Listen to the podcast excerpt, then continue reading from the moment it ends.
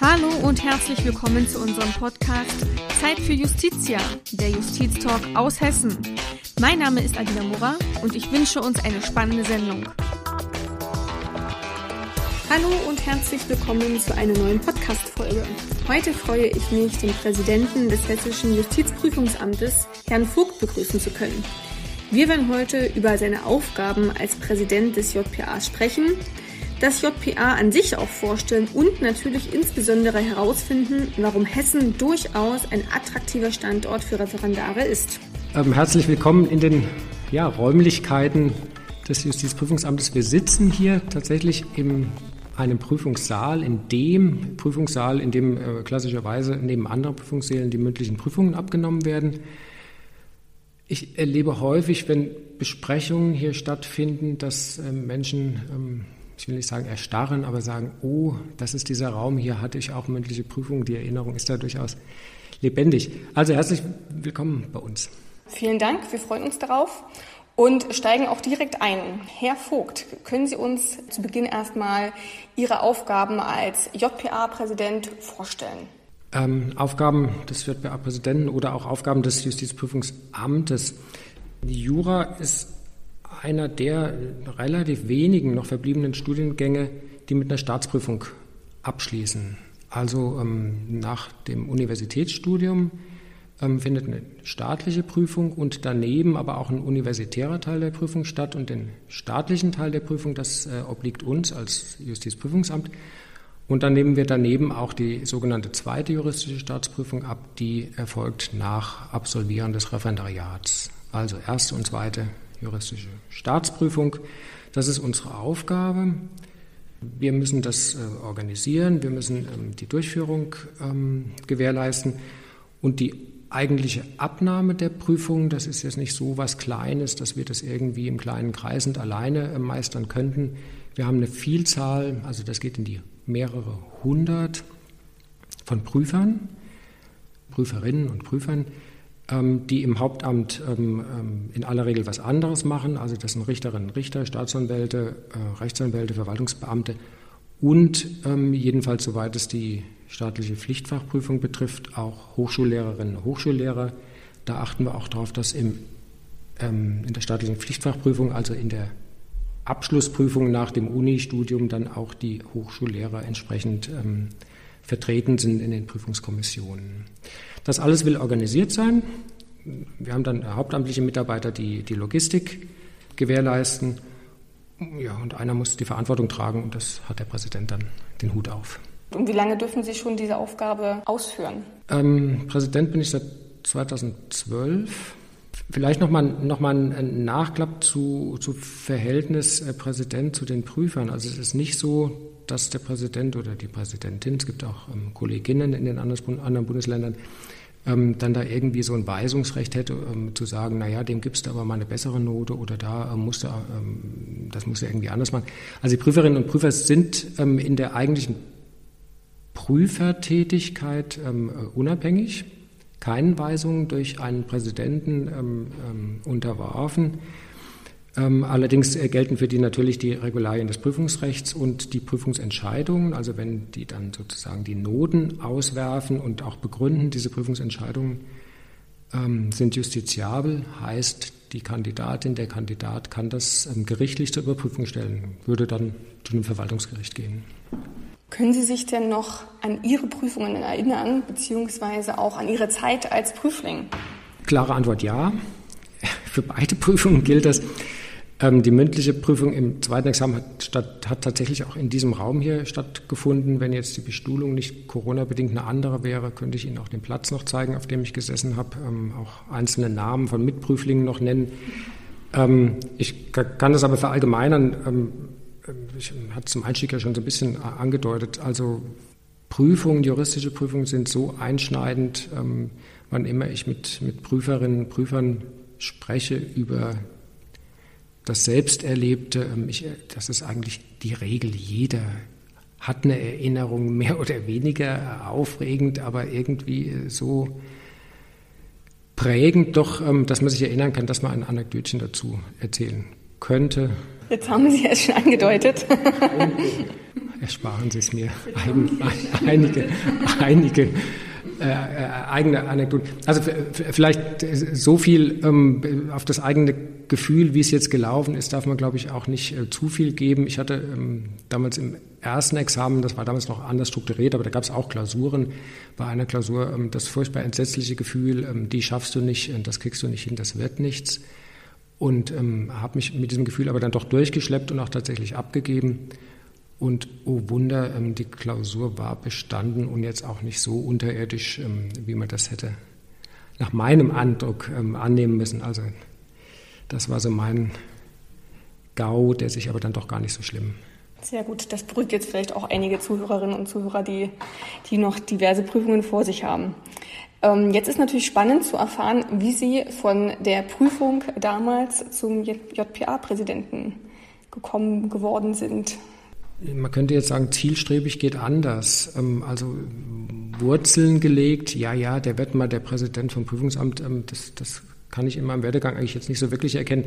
Ich bin ein Gewächs der Justiz, also ich bin nach dem zweiten Examen ähm, direkt in die Justiz gegangen und in der Justiz aber viel unterwegs gewesen, also an vielen verschiedenen Stellen, äh, unterschiedlichen Gerichtsbarkeiten, unterschiedlichen Instanzen innerhalb der Gerichtsbarkeiten war aber auch zwischendrin mal hier im Ministerium in einer, in einer anderen Einheit, in der Gesetzgebungsabteilung und äh, auch mal in der Zentralabteilung, auch mal in der, es gab auch mal einen Annex hier im Haus, die Integrationsabteilung, da war ich auch mal tätig gewesen. Und dann eben letztendlich im, im Prüfungsamt ähm, als Vertreter des Präsidenten und dann bin ich eben 2012 zum Präsidenten bestellt worden. Kommen wir nun direkt äh, zum, zu unserem Hauptthema, nämlich ähm, dem Referendariat in Hessen. Ihre Meinung, Herr Vogt, warum sollten Nachwuchsjuristen in Hessen ja ein Referendariat absolvieren? Was sind denn die Vorteile in diesem Bundesland? Also ich glaube, jedes Bundesland hat seine Vorzüge, vielleicht auch Nachteile, vor allem aber Vorzüge ähm, äh, fielen mir ein. Für Hessen gilt das aber auch ähm, und für Hessen kann ich auch ein bisschen ähm, sprechen.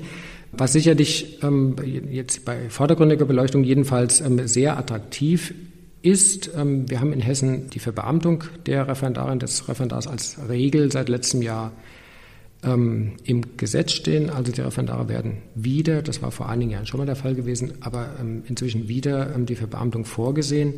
Das ist, wenn man das im Bundesvergleich sieht im Moment nahezu ein Alleinstellungsmerkmal, aber das sind möglicherweise auch Wellenbewegungen. Also es gab eine Zeit, die noch gar nicht so lange her ist, da war die Verbeamtung durchaus eher die Regel als die Ausnahme. Im Moment ist Hessen da aber ähm, recht weit vorne. Also wir haben die Verbeamtung, das ist was Attraktives für die angehenden äh, Referendaren, ähm, äh, Referendare.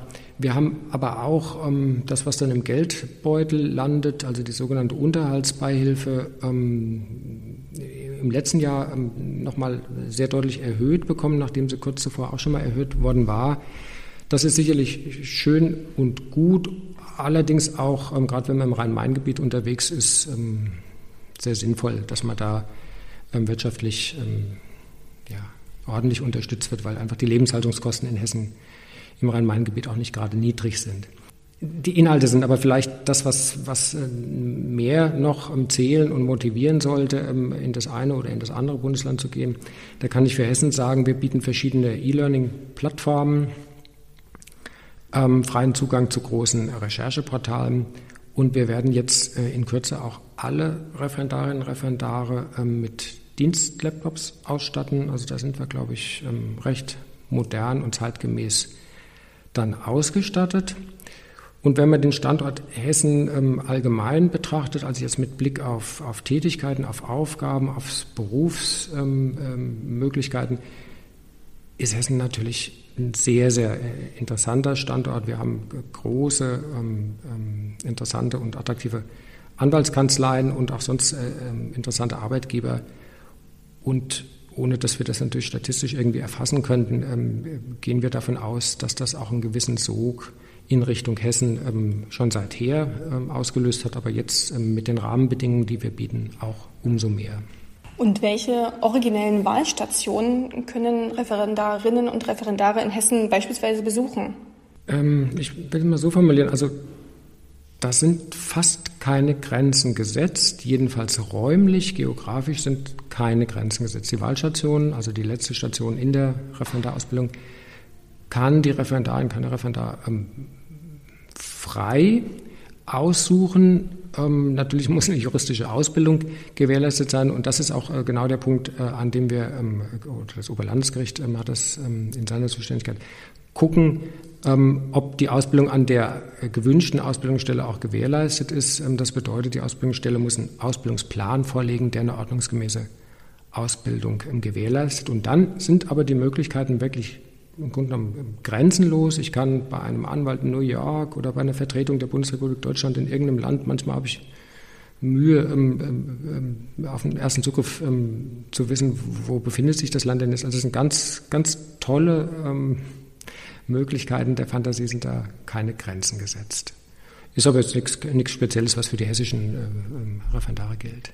Jetzt ist natürlich noch interessant zu wissen, welche Befugnisse die Referendarinnen und Referendare haben, beziehungsweise ja, welche praktischen Einsatzmöglichkeiten gibt es denn? Also in den Ausbildungsplänen, die für all die Stationen, ähm, ähm, die das Referendariat beinhaltet, ähm, ähm, zugrunde liegen, ist vorgesehen, dass die Referendare in der ersten Station, also der Zivilstation zumindest, eine Beweisaufnahme durchführen, also tatsächlich eine Zeugin, einen Zeugen ähm, einvernehmen, ähm, allerdings unter Aufsicht ähm, des Ausbilders, also des, äh, des zuständigen Richters, der, der oder die ist dann dabei. Ähm, in der Strafstation wird es dann fast noch ein bisschen aufregender. Da ist nämlich ähm, vorgesehen der mehrfache Einsatz als ja, sogenannter Vertreter der Anklagebehörde. Also da gehe ich tatsächlich, ähm, obwohl ich Referendar bin, dann so wie ein Staatsanwalt und nach außen auch mit den Befugnissen des Staats, Staatsanwaltes versehen in die Sitzung, also in eine Strafverhandlung. Ich bin dann natürlich gebrieft durch den zuständigen äh, Staatsanwalt, die Staatsanwältin und habe dann einen gewissen Rahmen, in dem ich ähm, zu agieren habe. Aber das fühlt sich dann schon, und das kann ich auch noch aus eigenem Erleben, ähm, habe ich das auch noch ähm, leibhaftig in Erinnerung. Das ist schon einerseits aufregend, andererseits aber auch toll, wenn man dann sagen kann, ich habe diese Sitzung dann da auch gemeistert. Also ähm, ein mehrfacher Einsatz ist vorgesehen. Auf Wunsch äh, können aber auch weitere solche Einsätze dann freiwillig erfolgen. Und da kann ich ähm, auch äh, tatsächlich sagen, da gibt es nicht wenige, die davon Gebrauch machen und gerne weitere Sitzungsdienste übernehmen. Das ist dann auch ja, sicherlich ähm, nicht äh, zum Nachteil des, des Einzelnen, weil einfach auch da eine, eine, eine große Erfahrung ähm, im Echtbetrieb ähm, gesammelt wird. Verwaltungsstationen, äh, also bei den Verwaltungsstationen hängt es natürlich davon ab, ähm, wo ich eingesetzt bin. Bei der Verwaltungsstation ähm, gibt es die Leitung des Widerspruchsausschusses, ähm, so ähm, dort ähm, äh, also Sitzungen des Widerspruchsausschusses stattfinden, kann die Leitung dieses Ausschusses der Referendarin dem Referendar übertragen werden. In der Anwaltsstation ähm, kann der Anwalt auch zu mündlichen Verhandlungen schicken, den Referendar. Wenn denn nicht ähm, Anwaltspflicht, dann ist es, glaube ich, ein bisschen schwieriger. Ähm, aber ähm, in bestimmten Bereichen besteht keine Anwaltspflicht, da könnte dann der Anwalt ähm, auch den Referendar schicken. Und der Wahlstation kann man es natürlich nicht sagen, weil, weil einfach die Einsatzmöglichkeiten zu, zu vielfältig sind. Und gibt es denn auch Gremien für, für die Nachwuchsjuristen? Und falls ja, welche sind das genau? Ähm, also die Referendare ähm, haben ja eine Gruppenausbildung und eine Einzelausbildung. Also Gruppenausbildung, also praktisch in so einer Art Klassenverband ähm, in den sogenannten Arbeitsgemeinschaften. Ähm, da werden Sprecher gewählt von den Referendaren, also wie früher sozusagen die Klassensprecher. Und die Sprecher aller Arbeitsgemeinschaften, aller Ausbildungsbereiche bilden eine sogenannte Sprecherversammlung. Und die steht in einem regelmäßigen Austausch mit dem äh, Landgerichtspräsidenten. Also ich hatte ja gesagt, äh, die sind dann in Landgerichtsbezirken ähm, zugeordnet und dann ist ähm, äh, ähm, die Ausbildungsbehörde ist, ist der Landgerichtspräsident und mit, mit dem findet regelmäßiges Gespräch, ein regelmäßiger Austausch oder eben, wenn irgendwas krumm läuft, auch, auch anlassbezogenen Austausch statt. Und dann gibt es aber ähm, auch, auch nochmal ein weiteres Gremium, also aus der Sprecherversammlung heraus werden Vertreter gewählt und die ähm, stehen dann in einem Austausch mit der Ausbildungsabteilung hier bei uns im, im Ministerium. Also wir sind dann sogenannte oberste Ausbildungsbehörde und ähm, diese Vertreter, ähm, die, die, ähm, die, Sprecherversammlung, haben die Möglichkeit, mit uns im, im, Austausch zu stehen. Wir stehen auch regelmäßig in, in einem Austausch und wir haben darüber hinaus auch noch einen sogenannten Ausbildungsausschuss, der auch bei uns hier in der, äh, im Ministerium gebildet ist, der sich aber zusammensetzt neben eben Vertretern ähm, hier, hier äh, unseres Hauses aus ähm, Vertretern der Arbeitsgemeinschaften Leiter, aus Vertretern der Einzelausbilder und dann eben, eben namentlich auch äh, Vertreter der Referendare.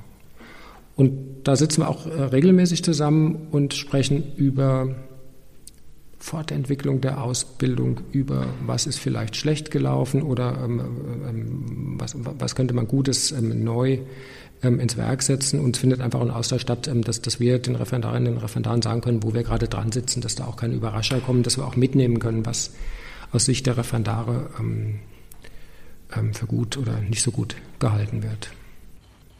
Wie viele Absolventinnen und Absolventen gibt es eigentlich jährlich in Hessen? Und Herr Vogt, vielleicht können Sie auch noch mal auf die Möglichkeit eines Freiversuchs eingehen und ja, was dieser eigentlich bedeutet. Also 2019 hatten wir in der sogenannten staatlichen Pflichtfachprüfung insgesamt ähm, 1164 Kandidatinnen und Kandidaten, also gut über 1000. Wobei man das noch mal ein bisschen auffächern kann. Ähm, also von diesen 1164 waren 850 erstmalig im regulären Versuch ähm, geprüft worden. Ähm, was ist da jetzt der Gegenpol? Ähm, also neben dem regulären Versuch gibt es den sogenannten Freiversuch in der Pflichtfachprüfung. Der Freiversuch, den kann man in Anspruch nehmen, wenn man ähm, nach dem siebten oder achten Semester sich fit fühlt für die Prüfung. Und das wird sozusagen honoriert, ähm, wenn man äh, nach dem siebten oder achten Semester in die Prüfung geht und es läuft schief, man schafft es nicht, dann ist nichts passiert. Das ist ähm, Inhalt des Freiversuchs, also der, der, der, gilt dann praktisch als nicht unternommen, Radiergummi drüber und die Sache ist erledigt. Also von den 1164 haben wir 850 im regulären und, und davon äh, und, und, und, und davon im Freiversuch 206, also das ist dann schon fast ein Viertel von diesen normalen, regulären, ähm, ähm, unternimmt die Prüfung im sogenannten Freiversuch. Und ich kann aus Erfahrung heraus, das muss jeder für sich selber entscheiden, aber aus der Erfahrung heraus nur sagen, ähm, wer sich das zutraut, ähm, sollte das ruhig auch machen. Die Statistik zeigt uns, ich kann das nicht begründen, aber, aber ähm, statistisch äh, bildet sich das so ab, dass diejenigen, die im Freiversuch die Prüfung absolvieren, überwiegend ähm, recht ordentlich abschneiden. Also eher in der Tendenz besser abschneiden, als ähm, sonst ähm, die, die Prüfungen ausfallen. Also ähm, nur Mut, Freiversuch ähm, ist, ist, ist was, was man sich durchaus trauen äh, darf, zumal ja irgendwie auch kein, kein, kein Nachteil damit verbunden ist. Wenn es nicht läuft, läuft es halt nicht. Mal die Erfahrung dann gemacht. Das schadet auf keinen Fall. Das war 2019, das war schon ein sehr, sehr pralles ähm, Jahr. Wir haben in den Jahren davor ähm, eigentlich eine stetige Zunahme auch der, der, der Zahl der Prüflinge ähm, ähm ja, hier durchzuschleusen gehabt. Spitzenjahr war allerdings das Jahr 2018, da hatten wir 1375, also noch mal mehr. Ähm, ähm, müssen wir mal gucken, wie die weitere Entwicklung in den nächsten Jahren sein wird. In der zweiten juristischen Staatsprüfung hatten wir in 2019 1002 Kandidaten. Ähm, davon waren 782 erstmalig im regulären Versuch und 66 als Wiederholer und 154 als Notenverbesserer. Ich habe es nochmal als, als Schlagworte jetzt mitgebracht, weil man dann diese Stichworte vielleicht auch gleich ähm, mit besetzen kann. Was ist das? Notenverbesserer, also ist verkürzt die Formulierung. Wir haben sowohl in der staatlichen Pflichtfachprüfung als auch im zweiten Examen die Möglichkeit für diejenigen, die bestanden haben, nochmal anzutreten und für den Fall, dass das nochmal antreten ähm, besser funktioniert, also mit einer besseren Note endet, ähm, dann wird für die, mit der besseren Note auch ein Zeugnis ausgestellt. Das ist mit einer Gebühr verbunden, aber ähm, da ist kein Risiko dabei. Sollte es schlechter ausfallen, was auch vorkommt, ein bisschen zum Nichtbestehen ähm, mitunter auch mal, ähm, dann zählt das einfach nicht. Dann zählt ähm, der, der erste Versuch, der ja erfolgreich war und der bleibt dann einfach auch bestehen ohne irgendeinen Makel. Also das sind die ja, mit dem Stichwort Notenverbesserer ähm, versehenen ähm, ähm, ähm, Kandidaten. Das ist durchaus auch sehr rege nachgefragt. Also ganz grob gesprochen, vielleicht 20 Prozent unserer Prüflinge sind auf dem Ticket ähm, des Versuchs der Notenverbesserung. Wir haben allerdings natürlich auch zu verzeichnen, dass Einzelne die Prüfung nicht bestehen. Das gilt statistisch gesprochen noch mehr für die staatliche Pflichtfachprüfung, also für das erste Examen. Da ist die Quote des Nichtbestehens im erstmaligen Anlauf durchaus, ähm, also wenn man mit der Materie nicht, nicht betraut ist, ähm, erschreckend. 26 Prozent war die Quote im letzten Jahr. Das war noch nicht mal ein Spitzenwert. In den Jahren davor ging das auch äh, manchmal ähm, auf die um die 30 Prozent Nichtbestehensquote im ersten Anlauf. Aber habe ich einmal nicht bestanden, habe ich ja noch einen zweiten Versuch. Und da kann ich äh, aus der Statistik heraus sagen, da klappt es dann doch relativ häufig, ähm, dass man es dann besteht. Wenn man es allerdings nicht besteht, ähm, ist das ein bisschen tragisch, denn dann hat man ein, ein komplettes Studium absolviert und eben den angestrebten Abschluss nicht erreicht. Und dann geht es eben auch ähm, auf dem Weg zum Volljuristen tatsächlich nicht weiter, dann ist Ende. Im zweiten Examen ist die Quote des Nichtbestehens ähm, dann deutlich niedriger, aber immer noch auch ähm, knapp über zweistellig im ersten Anlauf. Dann gibt es aber auch die Möglichkeit eines zweiten Anlaufs und ähm, da bestehen dann doch auch wieder einige von denen, die es im ersten Anlauf nicht geschafft haben. Die wenigen, ähm, das sind dann wirklich wenige, aber die wenigen, ähm, die dann nicht bestehen, für die ist es dann wirklich tragisch, weil sie dann eben nochmal zwei Jahre ähm, drangehängt haben, zwei Jahre Referendariat absolviert haben und dann den Abschluss nicht zu bekommen, endgültig nicht zu bekommen, ist ähm, für die Betreffenden wirklich nicht schön. Ähm, da muss man gucken, wie man dann mit dem ersten Examen, was man dann ja immer, immerhin in der Tasche hat, ähm, zur Rande kommt. Vielleicht ähm, nur zur Vervollständigung, nicht, dass das jetzt als Spezifikum für Hessen ähm, ähm, in die Welt geht, das ist im Prinzip bundesweit das gleiche Phänomen. Also die, die, die Zahlen, also sowohl die Zahlen des Nichtbestehens als auch sonst die Verteilung der Noten in so einem, in so einem Notenschlüssel, das ist bundesweit sehr, sehr ähm, ähnlich, sehr äh, nah beieinander. Und auch in der Entwicklung, in Entwicklung über die Jahre ähm, hat sich das ähm, wenig geändert. Also da ist jetzt nicht irgendwie eine Kultur eingezogen der besonderen, was auch immer, strenge oder milde, sondern irgendwie ist das System so, ähm, dass es, dass es ähm, funktioniert. Welche beruflichen Möglichkeiten gibt es denn nun für jene, die lediglich das erste Staatsexamen absolviert haben? Wir stellen fest, also auch jetzt, wenn man es bundesweit sieht, ähm, dass nicht alle, die, die, von denjenigen, die das erste Examen bestehen, äh, nicht alle dann tatsächlich aufs Referendariat antreten.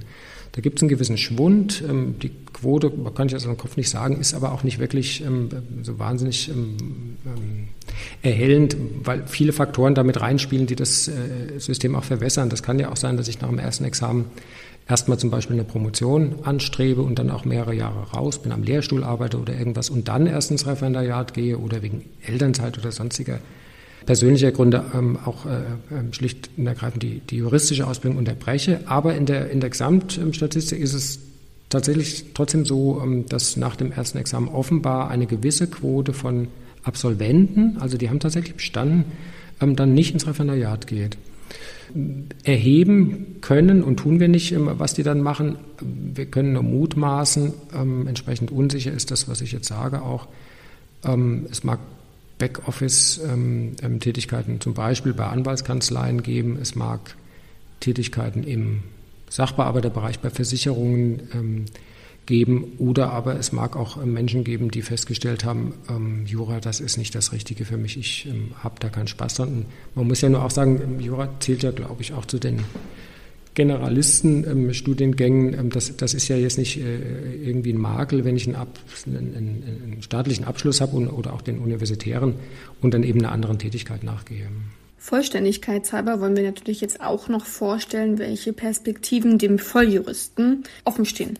Im, Im, Gesetz, also im, im, Bundesrecht, also im deutschen Richtergesetz ähm, steht das drin, ähm, heißt das Ganze ja auch Befähigung zum Richteramt. Also wer diese ganze ähm, Prozedur durchläuft, das Studium, dann diese beiden Teil, äh, Teile äh, fürs erste Examen und dann das Referendariat und das zweite Examen, der oder die hat die sogenannte Befähigung zum Richteramt, bedeutet, ich kann dann Richter werden. Also jedenfalls ist das der Abschluss, der notwendig ist, um, um Richter zu werden. Daneben ähm, die weiteren ähm, reglementierten Berufe, also äh, Staatsanwalt, ähm, da gilt im Prinzip dasselbe, ähm, ähm, aber auch zum Rechtsanwalt kann ich nur zugelassen werden. Als Rechtsanwalt kann ich nur zugelassen werden, wenn ich die Befähigung zum Richteramt habe. Also diese klassischen ähm, Juraberufe, die gibt es nur, wenn ich das zweite Examen absolviert habe. Nun ist es allerdings auch so, grundsätzlich ähm, habe ich damit die Zugangsvoraussetzung erfüllt, aber in der Realität gibt es dann auch nochmal Konkurrenz und gibt es auch nochmal eine Auslese, also ohne Noten geht es nicht und ähm, für Richter und Staatsanwalt, aber auch für viele Anwaltskanzleien oder auch in der Verwaltung gilt eine gewisse Notengrenze. Bin ich drunter, komme ich schwerlich, vielleicht mit Zusatzqualifikationen, aber ähm, grundsätzlich erstmal schwerlich rein. Und habe ich aber diese Notenstufe erreicht und oder bin drüber, am besten in beiden Examen, dann sieht es gut aus. Und dann habe ich auch ganz schnell eine große Wahlmöglichkeit. Also dann kann ich mir fast schon den Beruf tatsächlich auch aussuchen, weil alle Arbeitgeber suchen. Die Justiz sucht, die Verwaltung sucht, Anwälte ähm, finden problemlos auch ähm, Tätigkeitsaufgabenbereiche. Äh, Dann wird regelrecht um, um, um, um einen geworben. Ähm, spannende Frage, welche Noten sind das? Ähm, da kann ich jetzt ähm, aus eigenem Beritt wieder nur für die Justiz sprechen und will es vereinfachend sagen, jedenfalls der oder diejenige, ähm, der das sogenannte Prädikat erreicht, ist drin und hat, also was, was die Notenanforderung angeht, hat, hat die Hürde genommen, vielleicht auch wenn, wenn man ein bisschen drunter ist, aber das, das variiert. Jedenfalls, wenn ich das Prädikat habe, bin ich drin. Ähm, und was ist das, das Prädikat? Ähm, das ist jetzt ein bisschen witzig. Wir haben ja über, über Nichtbestehensquoten ähm, schon gesprochen. Die sonstige Verteilung hatten wir jetzt noch nicht, noch nicht näher gesehen.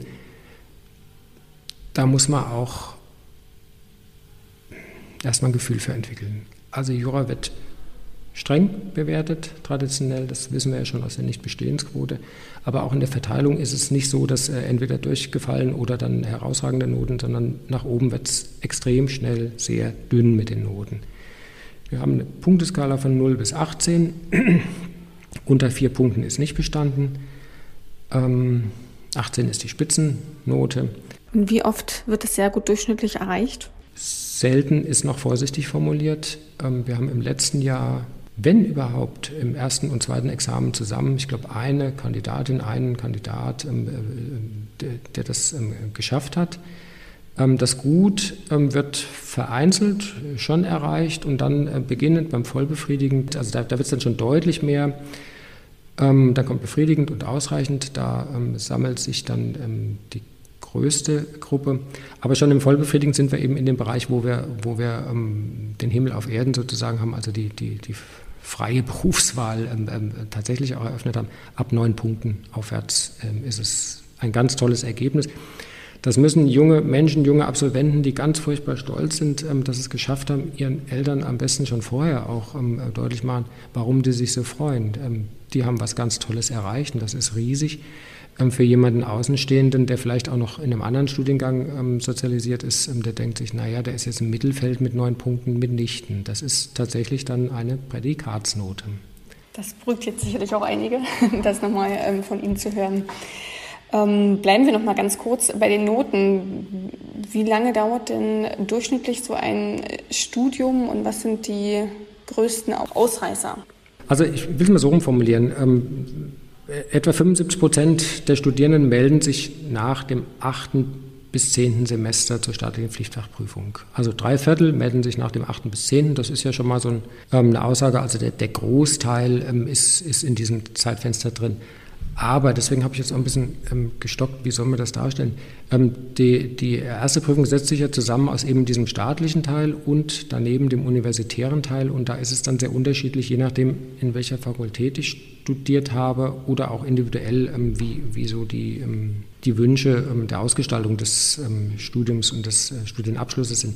ich kann den universitären Teil vor dem Pflichtteil absolvieren, ich kann ihn nach dem Pflichtteil absolvieren, ich könnte aber auch einen Teil davor, einen Teil danach machen. Und mit dem universitären Teil haben, haben wir hier als staatliche Stelle ähm, unmittelbar nichts zu tun. Die Abnahme des universitären Teils erfolgt eben durch die Universitäten ähm, autonom. Und ähm, zur Dauer insoweit kann ich jetzt nicht ähm, belastbar sagen. Also, da muss man einfach dann bei vielen, auch nicht bei allen, e-, eben nochmal eine Zeit draufrechnen. Es gibt aber auch ähm, Fakultäten, bei denen es regelhaft so ist, dass man erst den universitären Teil absolviert und dann den Pflichtteil und die dann trotzdem zum Beispiel im achten oder neunten Semester dann zu uns kommen und sich prüfen lassen. Und lässt sich dann auch eine Tendenz erkennen, wie alt die Prüflinge durchschnittlich sind? Also ich glaube, das ist jetzt ein bisschen Gefühl, ich habe es jetzt nicht nochmal nachgeguckt, ähm, dass die ähm, Absolventen, Absolventen, dass die in der Tendenz etwas jünger werden. Das könnte noch damit zusammenhängen, dass wir ja auch G8 in den Schulen ähm, ähm, bekommen, teilweise auch dann immer noch haben. Das kann sicherlich auch damit zusammenhängen, dass faktisch die Wehrpflicht ähm, ähm, aufgehoben ist, jedenfalls ausgesetzt ist und da jedenfalls bei den männlichen ähm, Studierenden äh, von vorne weg ähm, das Alter dann ähm, nach unten gerutscht ist. Also ich habe mal geguckt, ich hätte aus dem Stand nicht sagen können, im Jahr 2019 war der jüngste äh, oder die jüngste ähm, Person in der staatlichen Pflichtfachprüfung 21 Jahre und zwei Monate. Der oder die älteste ja, 39 Jahre und neun Monate, das ist sicherlich Ausreißer und, und ähm, spiegelt jetzt nicht wirklich ähm, die, die, die, Bandbreite repräsentativ ähm, wieder.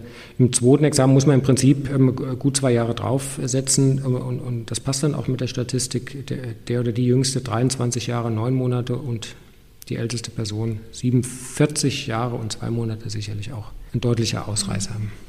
Zum Schluss würde ich gerne einmal noch auf die ähm, ja, aktuell noch angehende Corona-Pandemie zu sprechen kommen und was sich diesbezüglich ja, für die Referendare verändert hat, beziehungsweise was vielleicht auch ähm, das Justizprüfungsamt verändert hat. Vielleicht zunächst mal für die Referendare also die Lockdown-Phase, die hat ja so äh, in etwa Mitte März ähm, ist die über uns alle gekommen, ohne, äh, ohne nennenswerte Vorwarnung. Wir mussten in der Lockdown-Phase tatsächlich den Präsenzunterricht, also sowohl was die Einzelausbildung angeht, als auch was die Arbeitsgemeinschaften angeht, zunächst mal einstellen. Es haben sich dann aber sehr, sehr schnell alternative Ausbildungsformate entwickelt.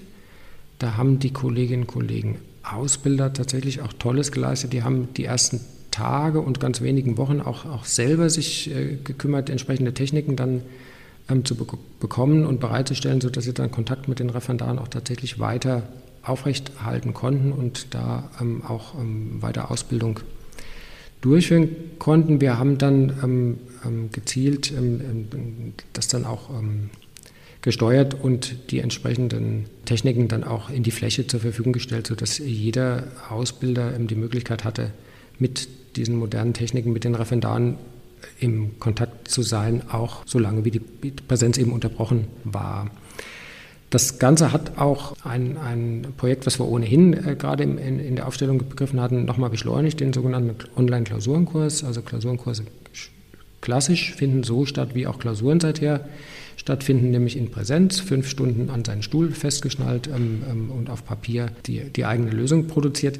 Und der Online-Klausurenkurs weicht davon ab, der ähm, ähm ist so, dass ähm, zu einem bestimmten, in einem bestimmten ähm, Zeitpunkt oder Zeitfenster eine Klausur online gestellt wird. Die können sich die Referendare dann runterladen können vom heimischen Arbeitsplatz aus in wiederum einem bestimmten Zeitfenster ihre Klausurlösung erstellen, schicken die dann zurück und dann ähm, bekommen Sie eine Rückmeldung mit einer Musterlösung und mit einer zumindest kursorischen ähm, Korrektur auch.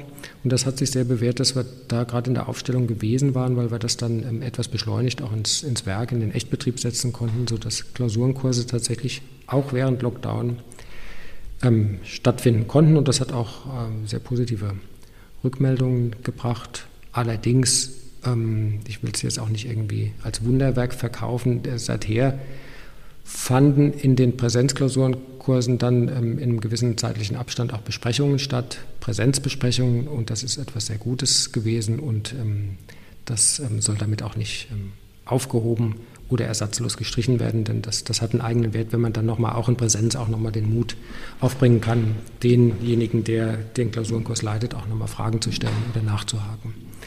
Das JPA ja, musste äh, auch reagieren.